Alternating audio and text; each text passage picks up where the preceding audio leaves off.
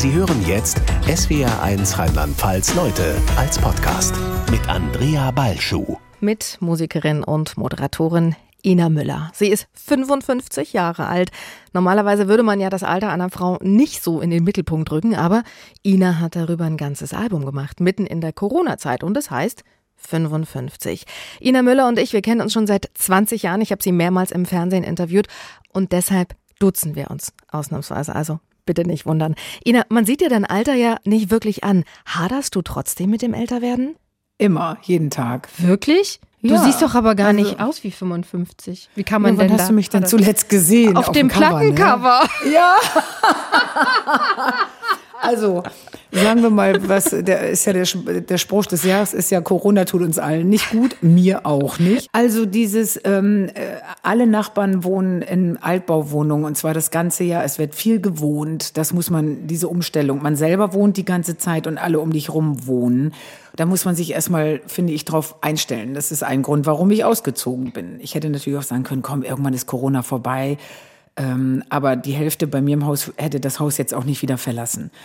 Ähm, darum geht's aber gar nicht, sondern weil du sagst, äh, haderst du mit dem Altern. Ich, mich hat Corona, glaube ich, ich glaube, ich kann das so sagen, wirklich älter gemacht und vor allen Dingen psychisch auch angreifbar. Inwiefern, Also ich wie äußert sich das? wirklich, ich weiß nicht, einfach so richtig heulige, traurige Tage, wo ich immer dachte, boah, ist das jetzt Corona oder sind das die Hormone? Ich, man weiß es ja dann auch irgendwie nicht.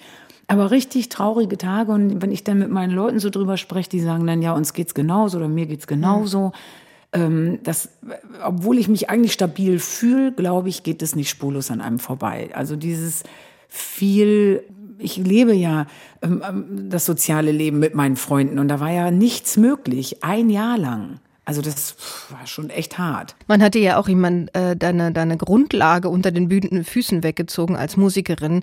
Bist du unterwegs, du stehst auf Bühnen, du singst vor Publikum und das war jetzt plötzlich alles weg. Also kein Wunder, dass dich das emotional äh, ziemlich angegriffen hat.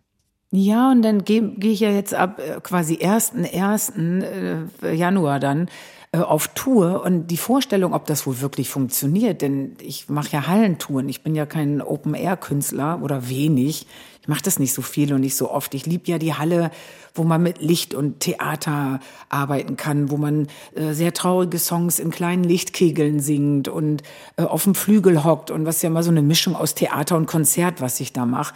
Deswegen, ich brauche die Theater, ich brauche die Halle und ich kann mir im Moment noch gar nicht so richtig vorstellen, dass das alles wieder genau so funktionieren soll. So kommt alle nach vorne und dass dann so eine Horde Menschen nach vorne kommen und vor der Bühne stehen und ähm, irgendwie, weiß ich nicht. Mal gucken. Vielleicht gewöhnen wir uns ja schneller wieder dran, als wir glauben.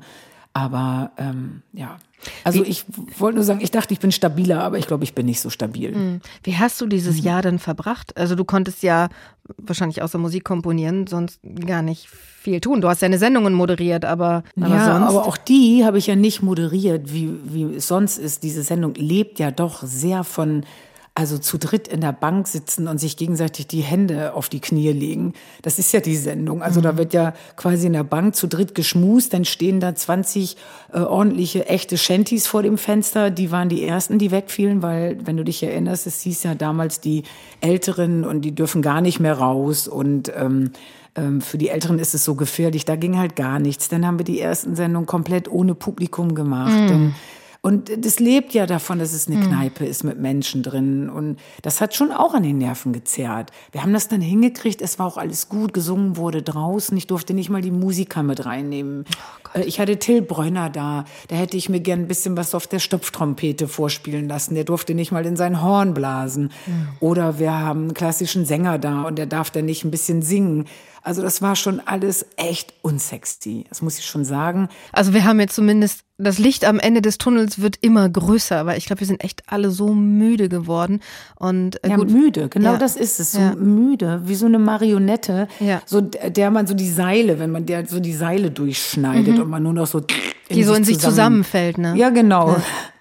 Wie hast du dich, ähm, also wie hast du aber verhindert, dass du so richtig in ein tiefes Loch reinrauschst? Weil ich glaube, gerade für euch äh, Künstler und Künstlerinnen war die Gefahr ja ganz besonders groß, weil ihr wart die Ersten, die nichts mehr mhm. durften und ihr seid die Letzten, die wieder anfangen. Also am Anfang war ich sogar leicht euphorisiert, weil in dem Moment, ähm, als ich anfing ins Studio zu gehen für mein Album, da fing es an, dass es quasi hieß, also wir haben jetzt hier Auflagen, es hieß glaube ich noch nicht Ausgangssperre, das gab es ja wirklich erst viel später. Aber es war klar, es dürfen nur noch so und so viele Leute sich da und da treffen und es darf keine Musik gemacht. Gesungen werden durfte ja gar nicht mehr und, und, und. Aber im Studio, weil es ein sehr großes Studio war, konnten wir das sehr gut handeln. Und es waren alle froh, mit mir im Studio zu sein und einen Job zu haben und mhm. Zeit zu haben. Und alle haben äh, Stücke nochmal eingespielt. Und komm, wir machen das nochmal. Komm, das geht noch geiler. Das sagt ja sonst auch nicht jeder, der mit einem da arbeitet. Mhm. Und das fand ich ganz angenehm. Keiner wollte nach Hause. Keiner hat gesagt, Oma hat Geburtstag, wir müssen feiern, weil es wurde halt nirgendwo Geburtstag gefeiert. Keiner hat geheiratet. Es wurde, also, alle hatten wirklich viel Zeit. Und dieses Album, muss ich sagen, ist wirklich bis zur letzten Note komplett ausgearbeitet. Es gab nichts mehr zu tun. Ich habe es irgendwann abgegeben und habe gesagt, so alles, was wir jetzt noch machen können, ist verschlimmbessern. Mhm. Das, das ist ein perfektes Album, so wird's jetzt abgegeben. Und dann kam natürlich die Veröffentlichung des Albums. Dann merkst du auf einmal, oh, ich kann ja nirgendwo hin und singen. Die, du darf, durf, wir durften nicht in die Radiostationen, da durfte, durften gar keine Gäste mehr. Gesungen werden durfte live auch nirgendwo. Ähm, ich habe dann gerade noch schnell anderthalb Songs in meiner eigenen Sendung gesungen, weil das so die einzige oh Sendung Gott. war. Ja, und so stürzte das dann ein und alle haben gesagt, bist du wahnsinnig, zur Corona-Zeit ein Album veröffentlichen, aber es lief einfach Bombe. Ich weiß überhaupt nicht wie.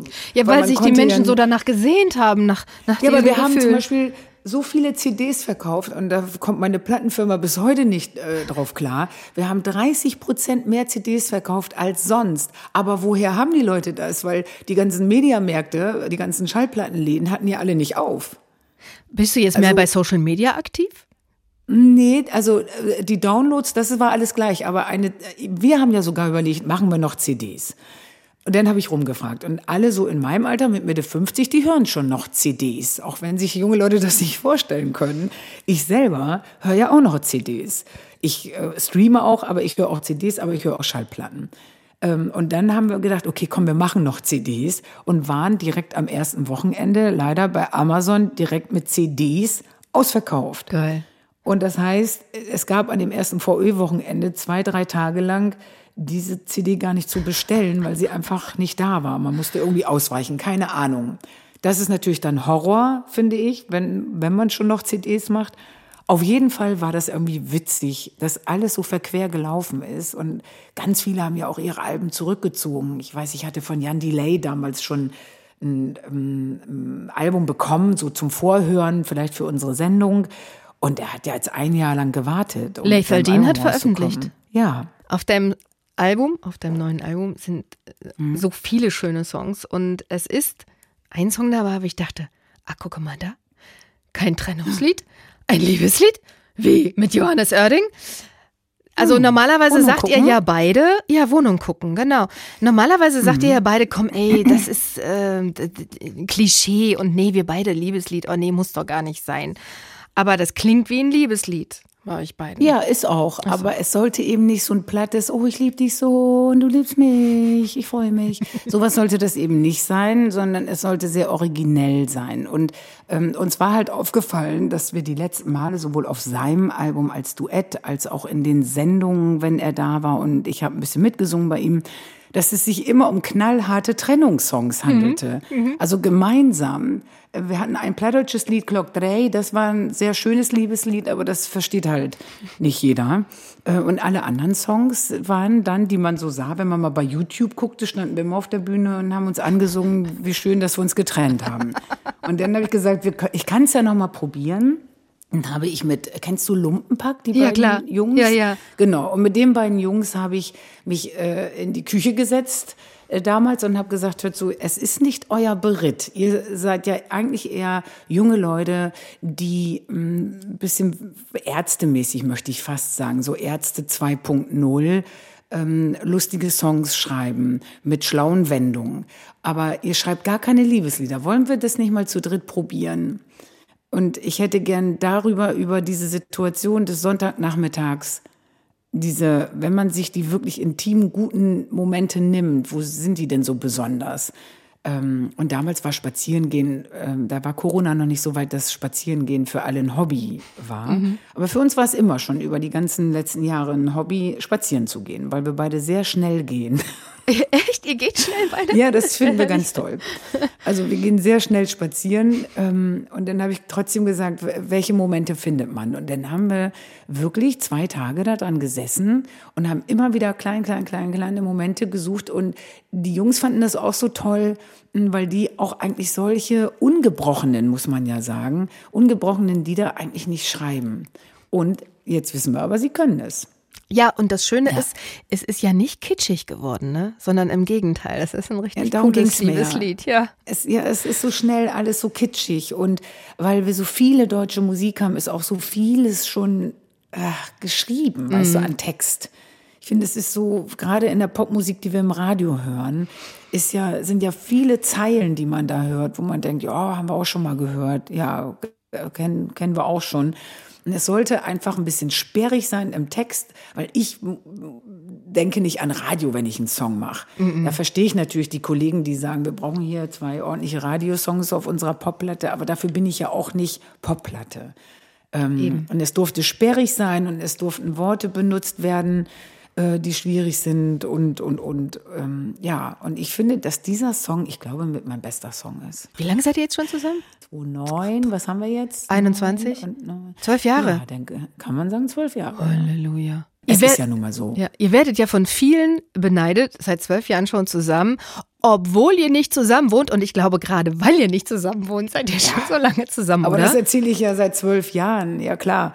Natürlich weil. Also, das muss man einfach so sagen. Und ähm, wir können einfach gut, wir können gut, wir ergänzen uns sehr gut und dieses Zusammenwohnen tut eigentlich, wenn man ehrlich ist, äh, gar keiner Beziehung richtig gut. Wir sind auch beide nicht so die Typen, wo ich jetzt sagen würde, der eine muss den anderen immer und ständig mitziehen, sondern wir machen beide sehr viel, wir sind beide sehr agil und können sehr gut auch mit anderen und ohne einander und und und ähm, das macht natürlich auch was aus, dass ich nicht hier immer zu Hause sitze und sage, wann kommst du? Aber ja. ihr macht schon noch am Küchentisch gemeinsam Musik, oder? Hat er an dem Album ja, jetzt mitgeschrieben? Ganze, äh, ja, er hat das ganze Album geschrieben. Also ich habe Texte wieder mit Frank gemacht oder alleine gemacht. Frank Ramon. Mit, äh, genau, mit Frank Ramon gemacht oder alleine oder mit dem Lumpenpack-Jung, mit den mhm. Lumpenpack-Jungs und ähm, ich sag mal die Lumpenpack-Jungs, man kann ja auch mal sagen Max Kennel und Jonas Meyer sind die beiden Jungs, die wirklich ganz tolle Texte machen.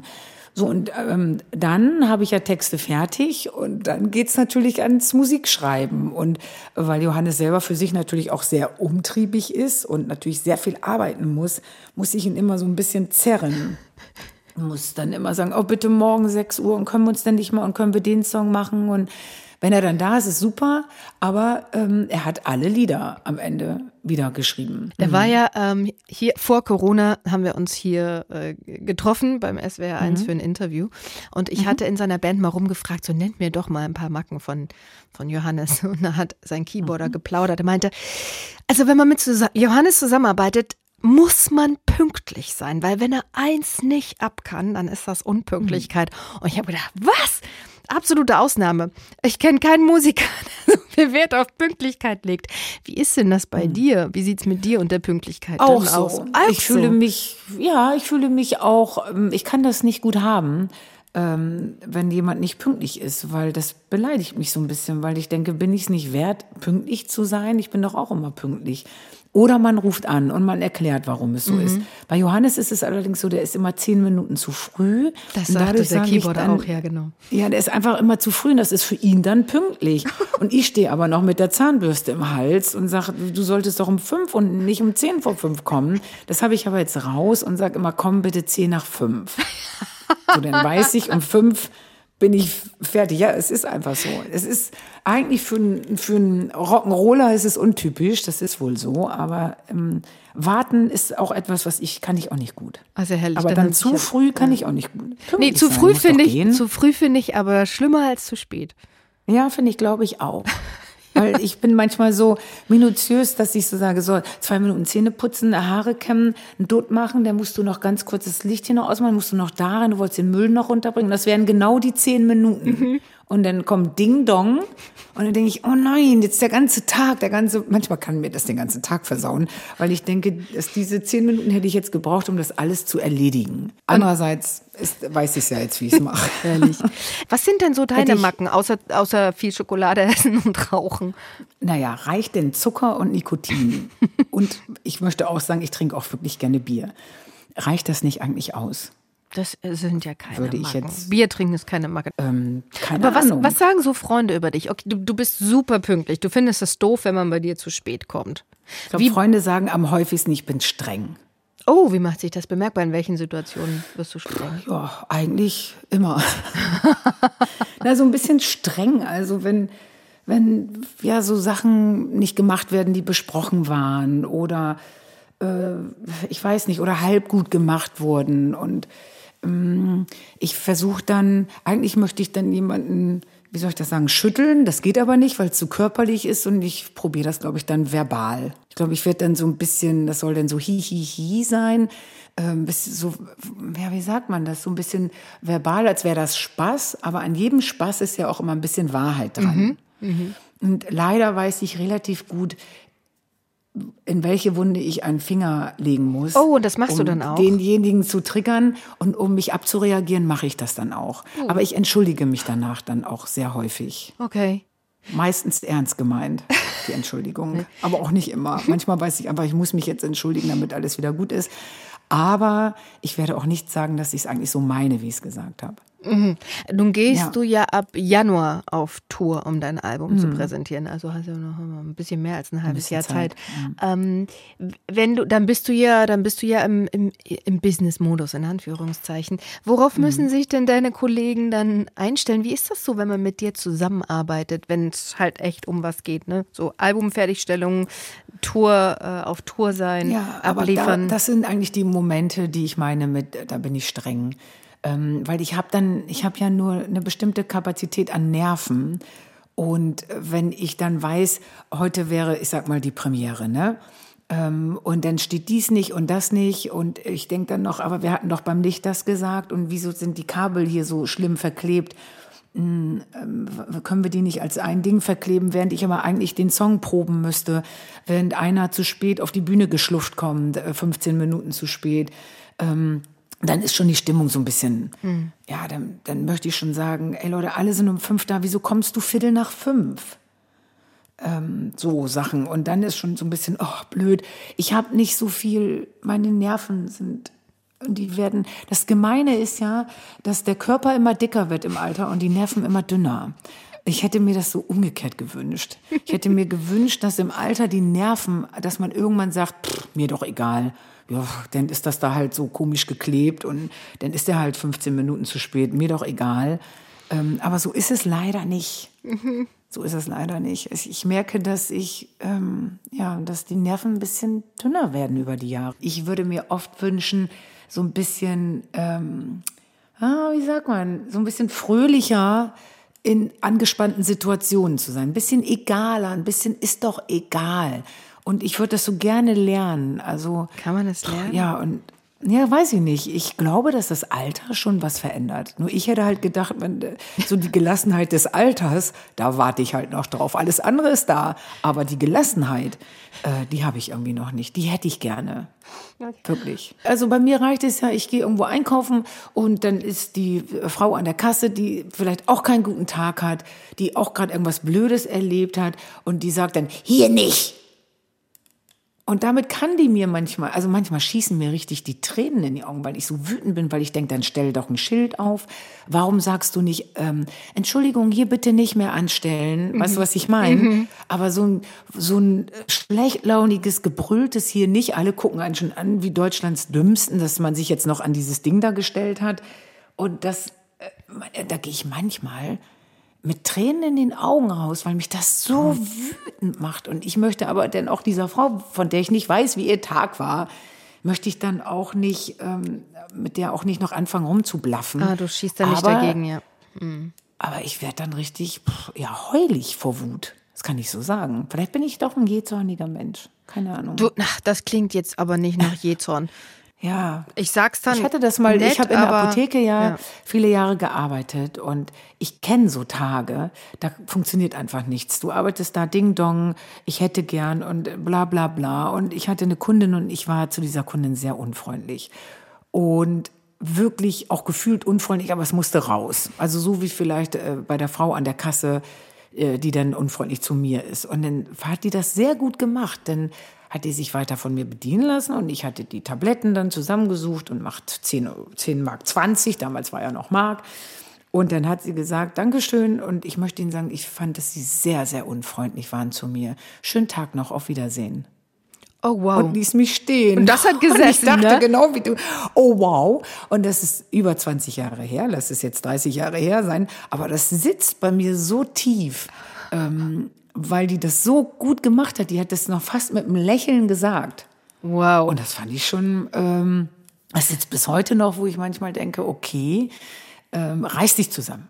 Na Also guck mal, das kannst du versuche- doch beim nächsten Mal, wenn die Frau an der Kasse blöd ist zu dir, statt zu weinen, sagst du einfach, Ja. Ich wünsche Ihnen noch einen schönen Tag. Sie waren aber sehr unfreundlich, auch wenn Sie sehr unfreundlich zu mir gewesen Aber dann sind. sage ich dir was. Es ist ein Unterschied, ob man was zu mir sagt oder zu Menschen, die ich nicht kenne. Weil ich stand da wirklich und habe gedacht, oh wow, äh, Hut ab, das hat gesessen. Bin nach hinten gegangen, habe es den Kollegen auch erzählt, haben gesagt, hab, wir haben alle gesagt, eigentlich eine gute Art. Ich glaube aber, in, so in der Öffentlichkeit, wenn dann so zehn Leute an diesen Kassen im Supermarkt stehen und du dann diesen Spruch Ja. bringst, dass die dann, und da hätte ich keinen Bock drauf, sagt, ja selber, selber unfreundlich, weißt du, oder irgendwie, du weißt doch, wie es dann ist. Ja, und vor allem dann doch dann erkennen die dich, ne? zurückgeblafft und dann breche ich schon zusammen und dann schäme ich mich schon und dann möchte ich im Erdboden versinken. Deswegen lasse ich es lieber. In einem Moment, wo ich allein mit jemandem im Laden wäre, würde ich das, äh, glaube ich, eher tun. Denkst Aber du, da passiert das nicht so. Denkst du manchmal, "Hm, was denken die Leute über mich? Die erkennen mich doch jetzt bestimmt. Bist du anders Ja, draußen? ich bin manchmal, aus Angst davor, ja, was sie denken? Ich, ja, also ich finde ja den Mundschutz gerade sehr angenehm. Äh, Ich weiß nicht warum, ich latsche auch direkt mit Mundschutz die ganze Zeit rum. Auch draußen? Also auch draußen und egal wo. Ich finde es einfach super. Äh, Mundschutz äh, dann dort drauf nicht anmalen, da bin ich wirklich ähm, ungefährdet, dass Leute mich erkennen. Aber was ich eben aussagen muss, ich äh, tapp mich eben auch schon manchmal dabei, dass ich freundlicher bin, als man sein müsste, weil ich glaube, ich will, dass die dann sagen, ach, die ist aber nett. Ja, guck, ist doch ganz, ist doch nett. Ist, äh, guck mal, war sie doch ganz nett. Bildet sich nichts auf ihren Erfolg ein. Hm. Ja, ist doch nett. so, und irgendwie will man das auch. Und manchmal, wie gesagt, klappt es aber eben auch nicht. Aber in der Öffentlichkeit würde ich mich nicht mit jemandem streiten mögen. Das finde ich wahnsinnig unangenehm. Sag mal, wie läuft Ja. denn das jetzt eigentlich ähm, weiter mit, mit Inas Nacht? Wir haben jetzt die nächsten äh, Aufzeichnungen starten Ende Juni, Juno. Und sonst fangen wir immer schon Ende April. Dann ist noch schön frisch. Das ist immer gut für die Shanties, dass sie ein bisschen lüften können, sich auslüften können draußen. Und ich mag es ja ganz gerne, wenn es ein bisschen hamburgerig Frühjahr ist. Aber ich hoffe halt auf tägliche Verbesserungen der Konditionen. Das heißt, dass die Stadt Hamburg sagt, so Leute, es darf wieder gesungen werden im Innenraum oder es darf Musik gemacht werden oder wir dürfen wenigstens Gäste reinsetzen.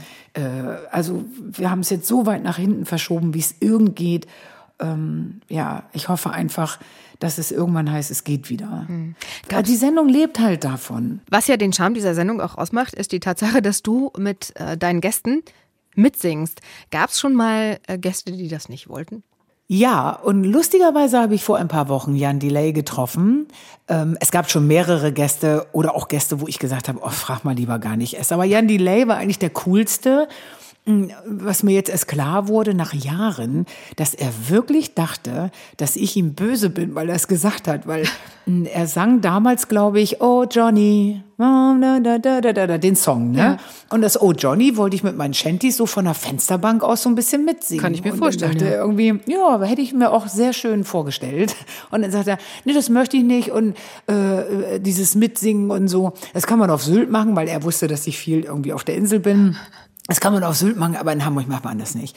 Und dann, ich will nicht sagen, mir liefen ein wenig die Tränen, aber ich war angefasst, weil mit Jan Delay singen hätte ich halt gerne gemacht. Und dann habe ich das wohl mal in Interviews erwähnt, auf diese Frage, die du jetzt gerade stellst, wo durftest du nicht mitsingen? Ja, bei Jan Delay. Aber ich fand natürlich seine Art, mir das abzusagen, unheimlich witzig und ich bin da überhaupt nicht böse. Ähm, wir fragen ja auch mittlerweile gar nicht mehr so bei internationalen Stars an, wo es dann heißt, uh, the host singing with a star. Mhm. Die denkt natürlich, wieso sollte die Moderatorin hier bei unserem tollen Star mitsingen, sondern ich erledige das jetzt immer vor Ort ich schmus ein bisschen und ein bisschen hier und dann bringe ich denen ein Bierchen und einen Kaffee und dann sage ich, darf ich ein bisschen mitsingen? What? Um, can I sing with you? Um, the second voice, maybe. Uh, yeah, we can try that. Und dann machen die das irgendwie und meistens finden die das dann so gut, dass sie mich mit leuchtenden Augen angucken. Das gibt's nämlich auch. Mit leuchtenden Augen angucken und sagen, das ist ja toll, das machen wir. Hast du das schon also, mal erlebt bei einem internationalen Star, dass das Management gesagt hat, also auf keinen Fall mitsingen und äh, ja. dann war der Star vor Ort aber ganz handsam? Ja, hier, wie heißt er noch? All of me, all of me. John Legend. Ja, John Legend. Ein Drama, Wieso? weil es kannte damals noch niemand diesen Song und ich behaupte einfach, und das ist mir auch total egal, was andere Leute sagen, aber wir haben diesen Song in Deutschland nicht nur groß gemacht, sondern zum Hochzeitssong des Jahrhunderts. Ähm, John Legend kam, äh, Redaktion sagte so, ja, kennen wir gar nicht so. Und ich war aber schon so Fan, weil er so viele tolle Songs gemacht hat. Ganz toller Typ. So, und dann äh, habe ich gesagt, bitte nicht vorher fragen oder so, ob ich mitsingen darf. Ähm, ich, ich guck mal, wenn der da ist und dann frage ich vorsichtig an. Dann habe ich geübt wie so eine Wahnsinnige zu Hause. Geübt, geübt, geübt. Und ich war perfekt vorbereitet. Und dann ähm, hieß es irgendwie, ist es durchgesickert, wohl doch über meine Redaktion, die dann doch so ein bisschen Angst hatte, äh, an die Bodyguards und an das Management, die Moderatorin würde ein bisschen mitsingen. Und dann sah ich überall veränderten sich die Gesichter. Es wurde wild mit Walkie-Talkies hin und her gesprochen und so weiter. Mhm. Und dann kam halt die Nachricht, wenn die Moderatorin auch nur einen Ton mitsingt, verlässt John Legend dieses Gelände und wird weder in den Schellfischposten gehen noch irgendwas. Okay. Und dann habe ich allen, äh, die um mich rum waren, gesagt, ihr könnt mich alle mal. Dann kam John Legend rein und dann habe ich ihn sehr überschwänglich begrüßt und auch ihm direkt einen Kaffee gebracht. Wir haben nachmittags geprobt. Diesen Song, diesen Hochzeitssong, mhm. der damals überall in den Charts, nee, der war noch nirgendwo in den Charts, danach kam der erst in die Charts. Euretwegen. Und dann habe ich gesagt, John, ähm, ich übersetze mal auf Deutsch, was ich in mhm. meinem Broken English da erzählt habe. Ich habe äh, die zweite Stimme vorbereitet. Ich würde sie gerne mitsingen. Du hast aber die Möglichkeit, Möglichkeit, nach den Proben direkt zu sagen, es hat mir nicht so gut gefallen, bitte mach das nicht. Oder du sagst zu mir, es war super und sagst dann zu deinem Management, die Alte soll bitte nicht mitsingen. Das können wir auch machen. Ich hätte auch Verständnis. Oder du sagst, das war sehr schön, genau so machen wir es. Dann haben wir den Song gemacht und dann guckte der mich beim Proben immer an und lächelte so. Und Singen ist ja ein sehr intimer Prozess, wenn du so zu zweiter stehst und du musst den Mund des anderen ja immer beobachten, um zu gucken, wie lang macht der die Töne damit du mit deiner zweiten Stimme nicht immer zu lang bist oder zu kurz bist. Und wir standen da und es war ein sehr schöner, sehr intimer Prozess. Er hatte leider gerade geheiratet damals schon, seine mm. Chrissy Teigen.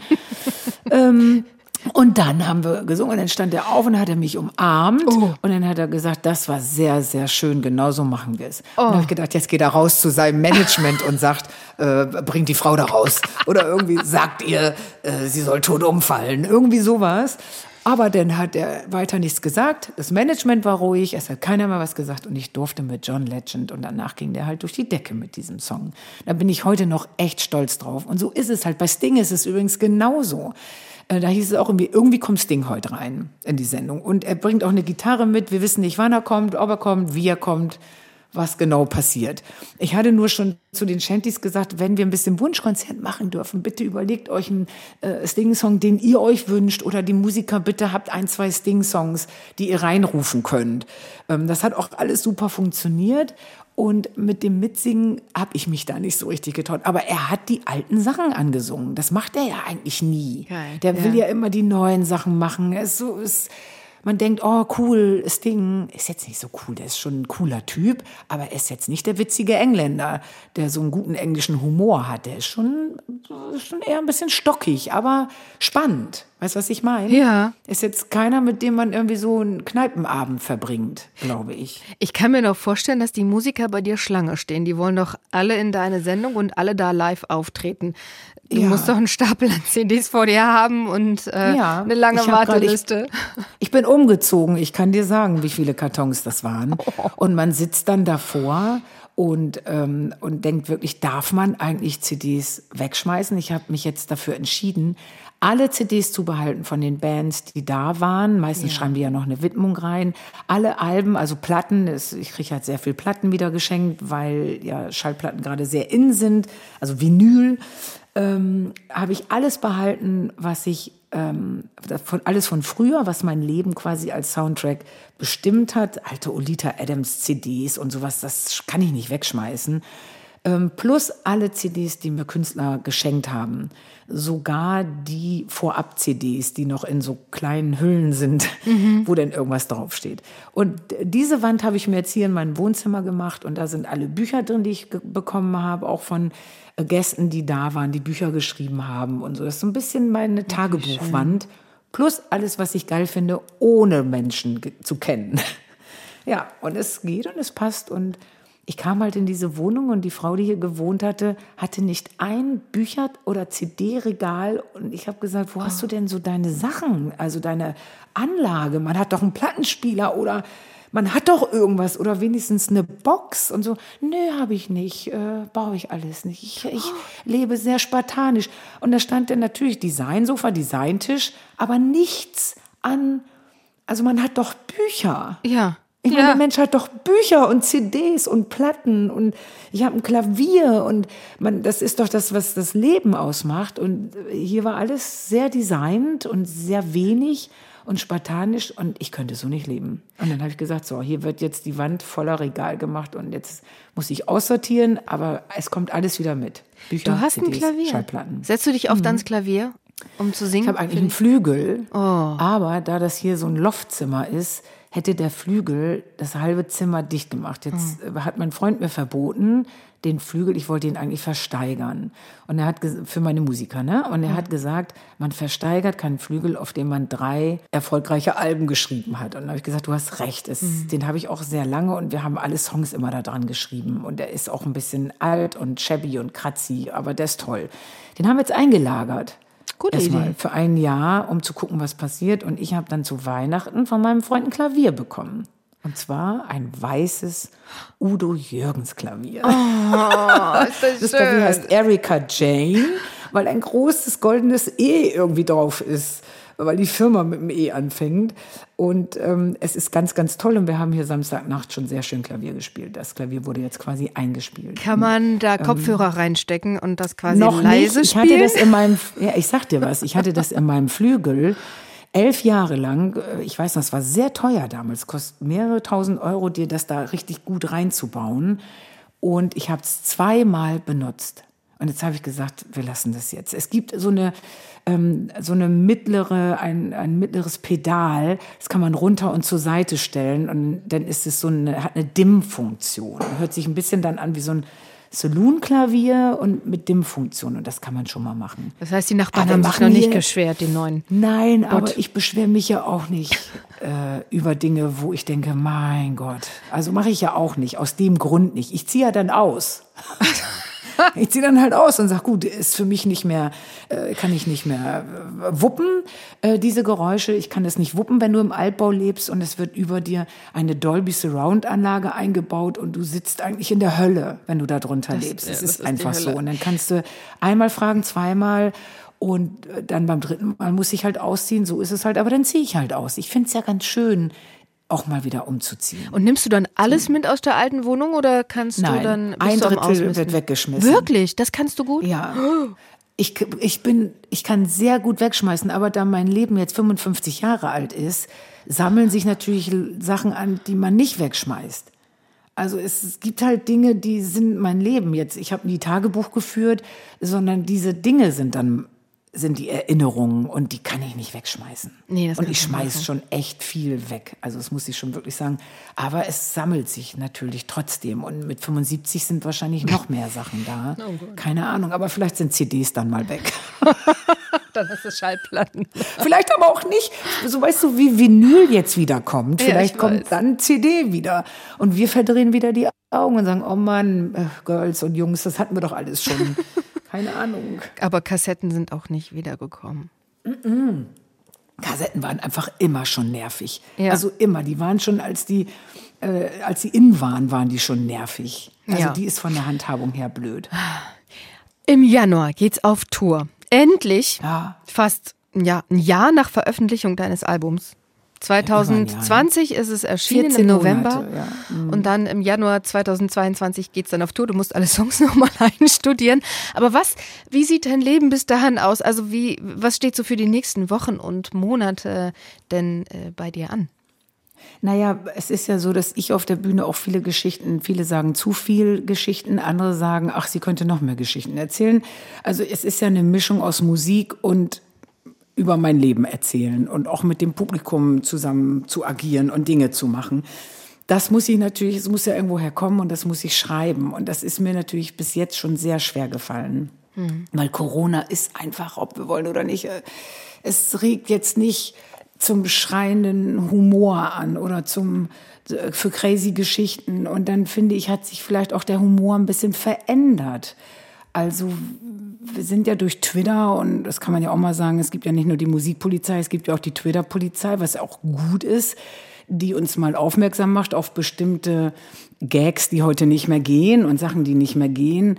Ähm, Also man, ich muss mich da jetzt mal umstellen, ich muss vorsichtig sein, ich will auch vorsichtig sein, aber ich bin gespannt, wann dieser kreative Gag-Output und wie der kommt. Das wird mich irgendwann interessieren. Ob wir haben jetzt Juno, muss jetzt mal was kommen. Weißt du, was mich total erstaunt hat? Dass, ich, dass ich ein Profil von dir auf Instagram entdeckt habe. Ich dachte, Social Media machst du nicht. Ähm, ich habe natürlich lange gehadert und dann habe ich aber irgendwann gemerkt, dass es so groß wird, dass man sich ähnlich wie mit dem Gendern sich dem auch nicht entziehen kann und dazu eine Meinung haben muss und vielleicht mal mitspielt. Und dann kam das neue Album und ich hatte das Gefühl, gerade auch durch Corona, du erreichst ja niemanden mehr, weil du in keine Sendung mehr gehen darfst, in keine Radiostation. Und dann habe ich mich hingesetzt und dann haben wir das gemacht und dann hatten wir ganz schnell ganz viele, wie sagt man eigentlich, Follower? Follower? Ja, ne? Ja. Ganz viele Follower. Weißt du eigentlich, Und wie viele du hast? Äh, weiß ich jetzt gar nicht. 98.300, obwohl du nur aber das 18 ist- Beiträge hast. Du hast nur 18 Beiträge Ja. und 98.000 An die Follower. 18 Beiträge muss ich dir sagen, es tut mir so leid. Und ich fotografiere auch immer Sachen und dann denke ich, ah, das mache ich oder dies mache ich. Und dann finde ich es aber in dem Moment schon gar nicht mehr so gut, was ich da fotografiert habe oder was ich da drunter schreibe. Und dann ist es schon wieder zwei Tage alt und dann vergesse ich es wieder und dann ist es wieder weg. Ähm, es wird auf jeden Fall, ich will es eigentlich richtig benutzen, wenn wir auf Tour sind. Ja. Weißt du, weil dann, dann kann man hinter der Bühne mal ein Filmchen machen, dann kann man aus dem Tourbus ein Filmchen machen, dann kann man sich bedanken in der Stadt, in der man war. Und ehrlich gesagt, dafür ist es wirklich toll. Und das gucke ich mir bei anderen gerne an und ähm, das ist dann zwar immer so ein bisschen beruflich, aber im beruflichen doch privat. Und da habe ich mittlerweile meine Bedenken aufgegeben, weil das ist auch wirklich omahaft, ähm, finde ich, da jetzt zu sagen, ich mache gar nichts auf Social Media. Das Leben ist halt Social Media mittlerweile, so ist es eben und es ist ja auch gut so. Ina Müller hat mit muss ein bisschen- 55 damit begonnen, herrlich. ja, wirklich. Sehr schön. Also ich habe vorher gedacht, nee, wirklich nicht. Weil ich mochte auch die Zeit, in der ähm, Menschen, die in der Öffentlichkeit stehen, die auf der Bühne stehen und singen, dass die einfach ein bisschen dass die noch Geheimnisse hatten, dass die nicht alles bei Insta zeigen, dass die nicht jedes Morgengeschäft und jeden trinkenden Kaffee und jedes, guck mal, wie geil ich bin, bei Insta haben, sondern ich fand es schon ganz gut, wenn ähm, die Stars, die ich kannte, wenn die Geheimnisse hatten, wenn man über Sting wenig wusste oder über äh, Liam Gallagher. Ich wusste fast nichts über den, sondern ein bisschen was stand in der Bunten. Ja, so das war's dann auch schon irgendwie und ein bisschen Gossip gab's. Heute, heute muss man ja auch sagen, was natürlich Social Media macht für solche sehr berühmten Menschen. Ich meine nicht mich, sondern die, die wirklich ganz oben dabei spielen und dabei sind. ähm, da ist halt jeder Verrat ist halt auch immer ein Klick entfernt. Das muss man einfach wissen. Ja. Also wenn du früher schon noch mal nach dem Auftritt in die hiesige Kneipe gehen konntest und auf allen Vieren da rausgekrochen bist, weil du sagst, wo haben wir gefeiert, als wir in Münster gespielt haben und dann sind wir ja noch ins Ringelnatz und dann haben wir ja da, wow. Heute wäre das alles sofort irgendwo auf Social Media und das kannst du dir einfach nicht leisten. Ja. Und das ist ein bisschen schade, weil Sex, Drugs and Rock'n'Roll ist das halt nicht mehr. Das, der Verrat, und das muss ich wirklich sagen, ist ein Klick entfernt und das kriegen wir alle mit. Ähm, und das ist einfach Shit. Aber und da ich aber jetzt nicht Mick Jagger bin, kann ich Insta machen. Ich gehe auch nicht mehr aus allen Vieren, außer wenn es sowieso gefilmt wird, aus einer Kneipe raus. Aber ähm, für die richtigen Stars, glaube ich, das Leben ist vorbei. Die, die gesagt haben, wow, jetzt bin ich Justin Timberlake und ich kann sie alle haben und ich kann mit allen ins Bett gehen, wie und was ich will. Ich glaube, so leicht ist es heute nicht mehr.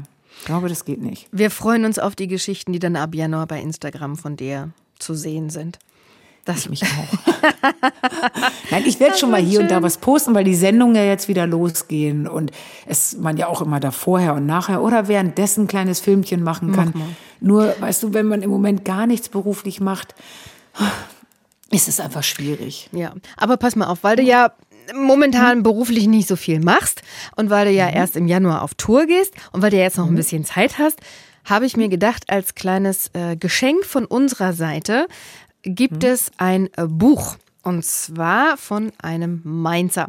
Florian äh, Astor seines Zeichens, der war mal Abteilungsleiter bei der Lufthansa und hat sich dann gesagt, oh. ich will dieses ganze Leben nicht mehr. Ich habe jetzt einen eigenen Parkplatz, ich bin Abteilungsleiter, ich habe ja das, was ich immer wollte, aber das finde ich eigentlich ziemlich blöd jetzt, wo ich es habe. Und ja. äh, dann hat er alles hingeschmissen, hat seine Wohnung aufgelöst und ist äh, durch Australien gewandert. Oder Neuseeland? Neuseeland, oh, Neuseeland. Er ist ja. durch Neuseeland Wie gewandert. lange? Wie lange hat er das gemacht? Und der war dann insgesamt zwei Jahre unterwegs. Der ist da 8000 wow. Kilometer gewandert und der hat nämlich ein wirklich cooles Buch darüber geschrieben. 8500 Kilometer, der Anfang von 8500 Kilometer Glück und der, äh, der Buchtitel heißt Do What Make Good. Äh, er ist ein cooler Typ, der läuft auch im Winter mit kurzer Hose durch Mainz, hat einen langen Bart und ähm, ist, ist ein wirklich cooler Typ. Und dieses Buch liest sich so schnell weg und ich dachte mir, ich glaube, dass dich das äh, ähm, dass dir das gute Laune bereitet. Also du ja. bekommst als Abschiedsgeschenk dieses Buch Do What Make ich Good. Mich sehr. Und ich möchte aber auch nicht unterschlagen, dass ja. ich von dir schon eine sehr große Kiste mit sehr sehr tollen Bieren bekommen Aus habe. Aus Mainz, Mainzer Biere. Aus Mainz, ja. Mainzer Biere und zwar Craft Craft Bier. Ist ja auch so ein bisschen abgedroschen irgendwie, ne, wo man so denkt, jeder braucht jetzt sein eigenes Bier. Dann habe ich die mit an die Nordsee genommen, weil das habe ich bekommen schon im Dezember. Wir hätten ja eigentlich schon ein paar Monate vorher reden wollen. Ja. Und habe das ähm, über Silvester und Weihnachten auf der Insel äh, ausgetrunken und muss sagen, dass die alle Biere, jedes für sich, äh, einige sehr special waren, also als würde man flüssige Lakritze trinken und ähm, andere einfach nur richtig toll, äh, dass das alles sehr leckere Biere waren und wollte an dieser Stelle nochmal sagen, danke. Sehr gerne, das war, das war unser Geschenk für dich, weil wir wussten, Bier macht dich glücklich und dann dachte ich, wenn schon, dann Mainzer so. Bier. Und jetzt kommt ja. das Buch hinterher. Sehr Schön. gut. Freue ich mich auch drauf. Florian, Florian Astor. Florian Astor hat auch eine Widmung für mhm. dich ein, äh, reingeschrieben. Ach toll. Ja. Ja, freue ich mich. SWR 1 Rheinland-Pfalz, Leute.